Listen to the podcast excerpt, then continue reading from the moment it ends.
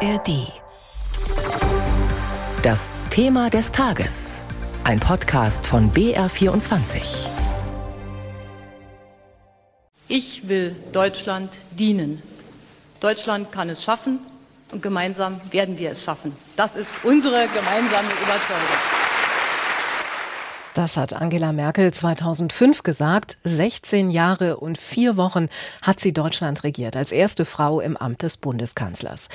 Im Dezember 2021 wurde sie mit einem großen Zapfenstreich in Berlin verabschiedet und seitdem ist es still um Angela Merkel geworden. Sie gibt kaum Interviews und meidet öffentliche Auftritte. Aber heute Abend, da macht sie eine Ausnahme. Denn in Berlin wird ihr die höchste Stufe des Bundesverdienstkreuzes verliehen. Nur zwei Altkanzler vor ihr haben es bisher bekommen. Für uns Anlass, im BR24-Thema des Tages zurückzuschauen auf die Höhen und Tiefen von Merkels Kanzlerschaft. Sabine Henkel. Freude, Wut, Empörung, jede Art von Gefühlsausbruch ist ihr fremd. 16 Jahre hat sie so unprätentiös wie möglich die Republik regiert. Das darf man durchaus als Verdienst ansehen. Nichts lag ihr ferner als Pomp und Glamour. Merkel war anders als alle Kanzler vor ihr, meint Gregor Gysi, der sie schon lange kennt. Sie ist materiell überhaupt nicht interessiert. Das ist selten. Das ist bei Männern in der Regel anders. Apropos Männer, dass Merkel die erste Frau im Kanzleramt war, ist auch eine Art Verdienst. Sie dient, auch wenn sie das bestimmt nie wollte, als Role Model. Eine Ostdeutsche im Kanzleramt, auch das ein Verdienst, wenngleich Merkel die Landschaften im Osten auch nicht zum Blühen brachte. Überhaupt blühte und spross nicht besonders viel Visionäres in 16 Jahren Merkel. Im Nachhinein hat ihr Ansehen gelitten, vor allem wegen ihrer Russlandpolitik. Lange hält sie fest an Nord Stream 2. Das wird ihr heute als Fehler angelastet. Klimaschutz, aber auch Digitalisierung und Gleichstellung verkümmern in 16 Jahren Merkel. Sie regiert ohne große Ziele. Politik passiert ihr einfach. Ich glaube, dass ähm, eine der Führungsqualitäten des 21. Jahrhunderts sein muss, dass man auch mal versucht zu schweigen, dass man auch mal sagt, bitte noch einmal warten, weil ich habe noch keine abgeschlossene Meinung dazu. Merkel strahlt innere Gelassenheit und damit Stärke aus. Deutlich wird das in der Bankenkrise 2008. Wir sagen den Sparerinnen und Sparern, dass ihre Einlagen sicher sind. Auch dafür steht die Bundesregierung ein. Die Menschen vertrauen ihr. Sie steht für Stabilität. 16 Jahre Kanzlerin, vier Regierungen, zwei Koalitionspartner, 13 SPD-Vorsitzende. Merkel war die Konstante im Kanzleramt und auch in Europa. Dort hat sie sich wohl die größten Verdienste erworben. In Brüssel wird die Kanzlerin respektvoll Kompromissmaschine genannt, vom niederländischen Ministerpräsidenten Mark Rutte und anderen. Wenn du im Europäischen Rat das Wort ergreifst, kann man eine Stecknadel fallen hören. Merkels Wort hatte Gewicht. Es ist auch ihr Verdienst, dass Europa ohne größere Schrammen die Euro- und Finanzkrise einigermaßen übersteht. In Deutschland lässt Merkel die Ehe für alle zu und zeigt vor allem ein Herz für Flüchtlinge. Dafür würde ihr bei weitem nicht jeder einen Orden verleihen. Vielleicht hat sie ihre Gäste für den Empfang im Schloss Bellevue auch danach ausgewählt. Lauter langjährige Vertraute. Kein Merz, kein Söder und kein Seehofer. Sabine Henkel über 16 Jahre Kanzlerschaft von Angela Merkel und gerade mit Blick auf die Russland- und die Europapolitik fällt die Bilanz des Politologen Dr. Guntram Wolf sehr ähnlich aus. Wolf ist Direktor der Deutschen Gesellschaft für Auswärtige Politik und meine Kollegin Anja Volkmeier hat vor der Sendung mit ihm gesprochen.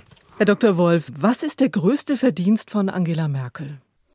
Ich glaube, ihr größter Verdienst ist tatsächlich der, dass sie Europa doch in sehr schwierigen Phasen zusammengehalten hat. Zwar nicht perfekt, aber doch zusammengehalten hat. Und äh, was ist Ihrer Meinung nach die größte Fehlleistung von Angela Merkel?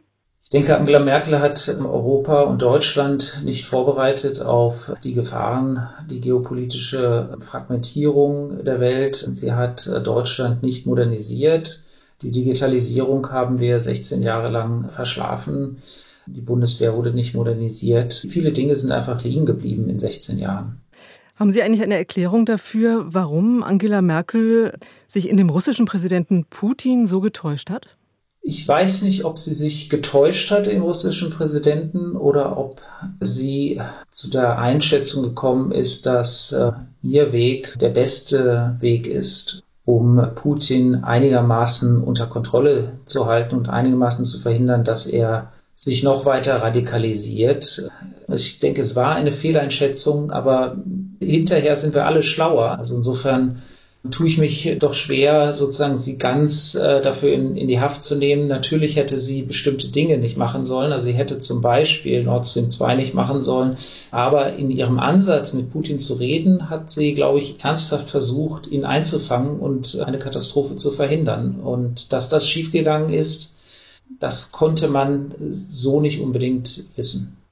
Wolfgang Schäuble sagt ja, es sei bemerkenswert, dass Merkel noch heute in Bezug auf Russland nicht sagen könne, dass sie als Regierung Fehler gemacht habe. Wie sehen Sie das?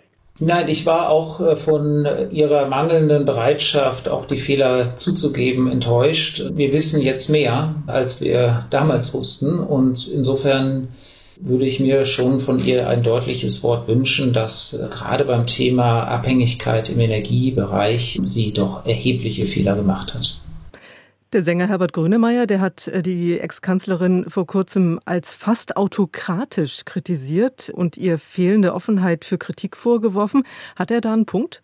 Nein, das, das kann ich so nicht sehen. Also sie ist in ihrer Amtszeit eigentlich jemand gewesen, der sehr viel zugehört hat und auch sehr genau abgewägt hat. Was ich kritisieren würde, ist, dass sie in ihrer Amtszeit eben zu sehr abgewägt hat und zu wenig tatsächlich strategische Zukunftsentscheidungen gefällt hat. Also sie hat eben nicht die Eurozone komplett reformiert. Sie hat eben nicht in der Bankenunion die großen Schritte am Ende durchgepusht, sondern immer nur den Minimalkonsens letztendlich mitgetragen. Inzwischen lebt Angela Merkel ja recht zurückgezogen in Berlin. Sie gibt kaum Interviews, meidet eigentlich öffentliche Auftritte. Vergibt sie da eine Chance, Einfluss zu nehmen, auch auf die internationale Politik? Na, ich finde es nicht verkehrt, wenn ein Bundeskanzler, wenn er dann nicht mehr Bundeskanzler ist, tatsächlich sich auch zurückzieht und andere Dinge macht. Und gerade die paar Interviews, die sie gegeben hat, waren ja Interviews, in denen sie eben nicht äh, Kritikfähigkeit an ihrer eigenen Amtszeit gezeigt hat. Und insofern glaube ich, schadet ihr jetzt das auch eher groß in die öffentliche Debatte eintreten zu wollen.